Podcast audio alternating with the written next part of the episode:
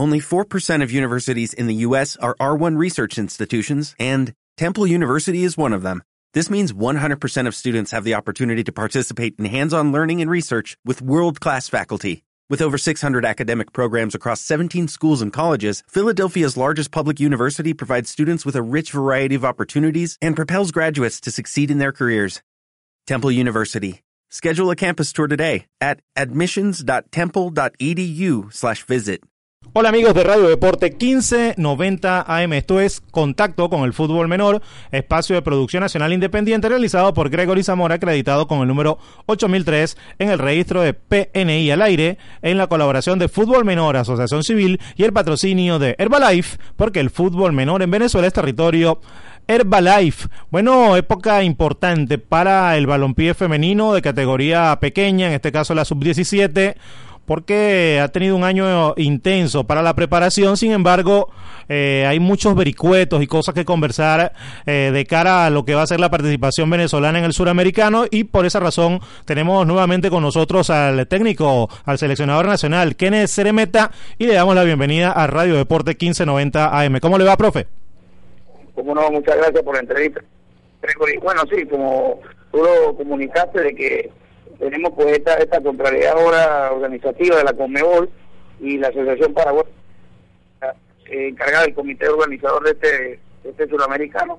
que pues evidentemente tenemos una preocupación, yo creo que ya es una alerta roja luz roja, organización que se encarga de la preparación, ya no es normal esto que todos los suramericanos haya un desconocimiento de causas importantes sobre los grupos y la y, la, y el país donde va a ser el suramericano. Ya esto, yo creo que ya la FIFA debe tomar sus cartas sobre el asunto, sobre este tema,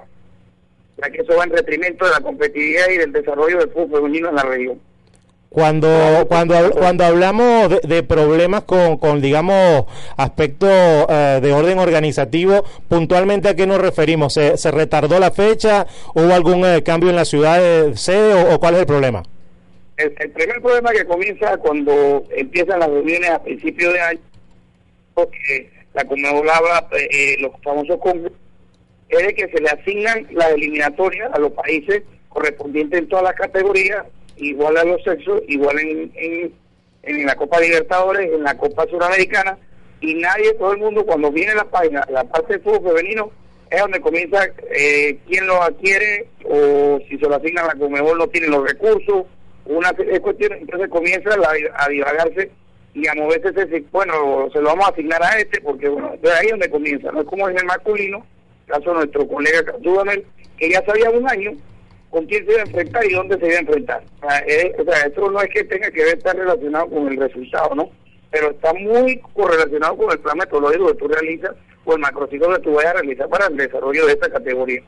Eso es uno de los problemas que nos no, no viene dando ya, pues yo lo vengo observando desde hace más de dos o tres eliminatorios. Con respecto también a lo que es competencia. Hoy, esta semana, estuvimos en investigaciones evaluando desde por nuestra fuente de datos de la Internet, de que la, ya hoy por hoy la, la CONCACAF, igual que la, la UEFA, está realizando torneos eventualmente, por lo menos uno en el año, donde se, se ha competido en todas las categorías, antes, la edad de y la de antes previa a, las eliminatorias. O sea, yo mi pregunta es, sería bueno que, que se elevara esa, esa, esa inquietud que tenemos todos relacionados al fútbol femenino. ¿Qué pasa con la con nuestra confederación? ¿De ¿Dónde está apuntando? ¿Hacia qué? ¿A qué objetivo? Porque ya ni Brasil, que era antes importante, en la categoría menores no paso de la segunda vuelta. Cuando, sin embargo, Asia, con Cacá y, y, y Europa están, como se dice, entre los seis o ocho países del mundo. Entonces, no podemos ser que en masculino seamos una potencia y en femenino, porque es una obligatoriedad, vamos y digamos que la actividad se vaya en detrimento de la actividad, vayamos desapareciendo. Que, evidentemente muchos muchos países, como ser Colombia, tiene un proyecto muy interesante, pero ha sido una inquietud del entrenador, el profesor, eh, el profesor Rosso anterior y el profesor eh, Aborda, que son compañeros.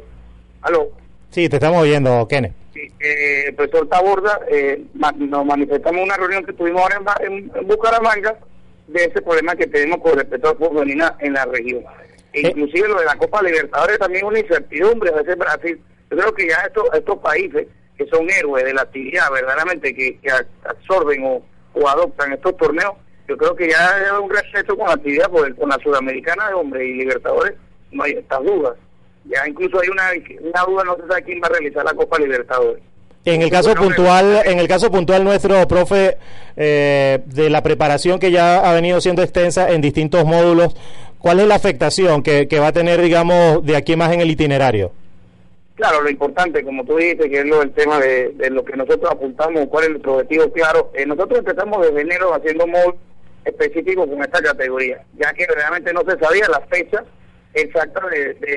del sudamericano. Se había hablado de varias fechas tentativas, pero empezamos en enero para tener esta previsión de que en caso de que fuera antes, teníamos un par de meses eh, trabajado con, con anterioridad de antelación de la, del Sudamericano. Bueno, nosotros en esta, como te dije, el poco tiempo que hemos tenido, ahora sabiendo que es en agosto, nos ha dado la oportunidad de hacer varios módulos interesantes, jugadoras que provienen del fútbol masculino, del sub-14, es algo que no tuvimos en, la, en las pasadas ediciones, jugadores importantes como Deina Castellano, el caso de Sandra Paola Luzardo, y bueno, y Verónica Herrera por ahí que pertenece al Caracas, pero su etapa de formación la realizó con el, la Hermandad Gallega. Eh, con respecto a la anterior jugadora que nos habían quedado en el ciclo anterior, que era Michelle Romero, Lourdes More, eh, Romero, Lourdes Moreno y la señorita Nelly Carraquel, serían pues nuestra columna vertebral, nuestro grupo base para afrontar este sudamericano. Muy bien, amigos, estamos conversando con el profesor Kenneth Ceremeta, seleccionador nacional de las categorías femeninas, por el caso del suramericano sub-17. Aprovechamos el instante para hablar de publicidad, porque en Herbalife hay un trabajo social que se ha convertido en política permanente gracias a la iniciativa de todos los distribuidores independientes. Se creó el plan de ayuda e impulso al balompié menor, trabajo social que ha permitido la entrega de 35 mil uniformes a diversas escuelas que imparten la enseñanza en el mundillo del deporte rey. Razón por la que decimos con mucha alegría que el fútbol menor en Venezuela es territorio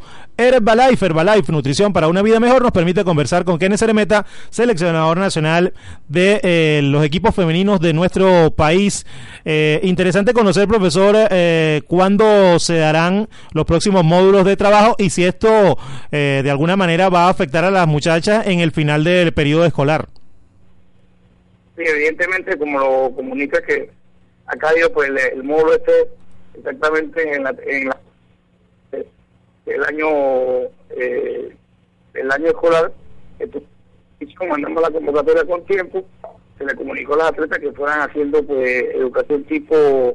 eh, especial para poder eh, que estas dos semanas que nos a quedar pendientes eh, pues con el problema de pues, tener alguna circunstancia académica que le no les permite estar concentrada en la en, la, en el tema. Y bueno el, vamos a estar en medio eh, muchas gracias a la afición de, que sigue pues, su, programa y del fútbol femenino que estamos pendientes de recibir cualquier evidentemente ahora no se sabe eh, a cierta manera de la fecha de recibir algún otro jugador y, modificar pues los modos que era ya de esta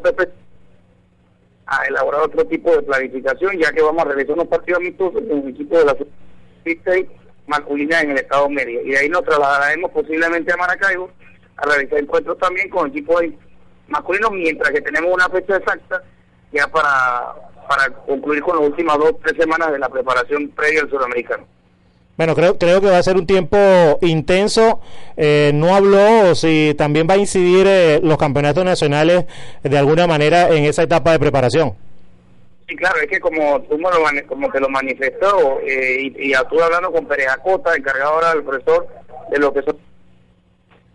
y ayer reflejamos esa inquietud que tenemos de que ya no podemos estar divagando con respecto al fútbol femenino. Ya, pues, o sea, ya tenemos un, algo puesto en la entrada de la, de la federación, que es una placa de un mundial. Yo creo que por ahí, y Periacosta es uno, un, como se, un estudioso de esto, de la actividad deportiva, me, mi respeto siempre, la profesora Costa, que es interesado de que esto se organice como debe ser. Entonces, pues la, la inquietud que él me decía que vamos a correr la fecha para septiembre, para que el suramericano no alterara la, el orden de, los juegos. Pero imagínate ahora yo, ¿cómo volvemos a decirle a, la organización, a Freya Costa, decirle, no, pero es que ahora la Comeo se decidió que no lo va a hacer porque van a elegir un presidente en Paraguay. Entonces por ahí se afectan muchas, porque no todas van a la selección, se afecta una actividad que evidentemente chocan con los, puede ser que choquen con los juegos nacionales juveniles que son un, torneo para, para el balompié nacional Entonces yo me imagino que se le emitirá, emitirá un comunicado mañana, el lunes, por parte de Serafín Botureira y de, bueno, Serafín no, pues ahora el presidente de comisión, el señor Rafael Equiver, y el profesor Lino de desarrollo de que cómo haremos para no alterar el sistema de, de campeonatos nacionales de la liga y de y de la de los Juegos Nacionales Sub-17 que se iban a realizar en el fin de mes de, de agosto y de julio de, todas maneras eso va a dejar mucha tela que cortar porque eh, sabemos que las muchachas siempre que van a una convocatoria eh, se retrasan en los exámenes, después tienen que venir a, reparar algunas materias y evidentemente que todo se va acumulando y bueno, eh, esperemos que no dé el traste con la inasistencia de alguna de las chicas a los módulos de trabajo, ¿no? ese es realmente nuestro voto principal. Claro, como te lo dije, una categoría profesional que depende pues todavía de un sistema académico con una fecha de calendario muy importante que son irrevocables, como unos exámenes finales. Esa, esa previsión tenemos que tomarla con el respeto de que sabe que el estudio integral de una atleta es importante, tendremos que tomar esa esa situación y permitirle que la muchacha vaya a realizar sus exámenes como académicas y incorporarse automáticamente a la, a la concentración. Con el tema de los equipos ya se pasó un comunicado a la Federación Venezolana de Fútbol, a los clubes que interesados porque tienen jugadores en este en este contexto de que pues hemos tratado de tomar la previsión de no de no tocar o no tomar más de tres jugadoras como lo dice la ley que tiene la federación para no alterar el, el curso el debido curso de la liga que está que está en su tema ya prácticamente a dos fechas de concluir la, la jornada normal o el periodo normal que es entre entre clubes que se juega para tratar de no alterar ese orden para no conllevar a que se acumule todo para el mes de agosto y septiembre, que son los Juegos Nacionales. Sí, evidentemente. De todas maneras, vamos a, nosotros a mantenernos muy pendientes de lo que sea el desarrollo de toda eh, la actividad, haciendo, por supuesto, que una, una solicitud al, divino para que eh, en un momento pronto se pueda ir eh, solventando y que los torneos faciliten que la selección se concentre de la manera que Dios manda. Profe, le agradecemos el contacto te agradezco muy amable, realmente que tu palabra ha sido pues que le toque la puerta no solo en la parte divina, porque es importante contar con Dios, pero que nuestro dirigente, tanto en el deporte, dirección, el Ministerio del Deporte, nuestra federación y los estados y las asociaciones hagamos respecto a esto y realmente que el más perjudicado es el atleta. Nosotros, la etapa atleta la hemos concluido y ellos, con una serie de compromisos que tienen, se le hace muy difícil a eh, dar una prioridad a, lo más importante que puede la selección nacional. Te agradezco, Gregory, por la, por la entrevista. Ahí teníamos, amigo, al profesor Kenneth Ceremeta, seleccionador nacional femenino con todo el dolor de cabeza que debe significarle eh, pues no poder asegurar eh, un trabajo coherente respecto a lo que eh, debe ser la asistencia del equipo nacional al evento suramericano porque se ha modificado la fecha de manera reiterada y eso evidentemente que entorpece toda la fase de preparación que ya Venezuela llevaba unos seis, siete módulos todos en el estado Mérida. Y bueno, este circunstancia que repetimos, eh, ojalá que en algún momento la dirigencia pueda terminar de darle seriedad al fútbol femenino y en particular este que se refiere a las chicas de categoría menor, como es el caso de la sub-17. Así concluimos, amigos, contacto, espacio de producción nacional independiente realizado por Gregory Zamora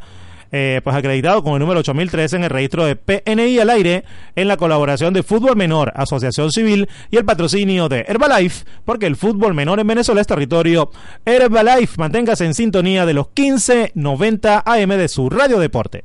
¡Chao!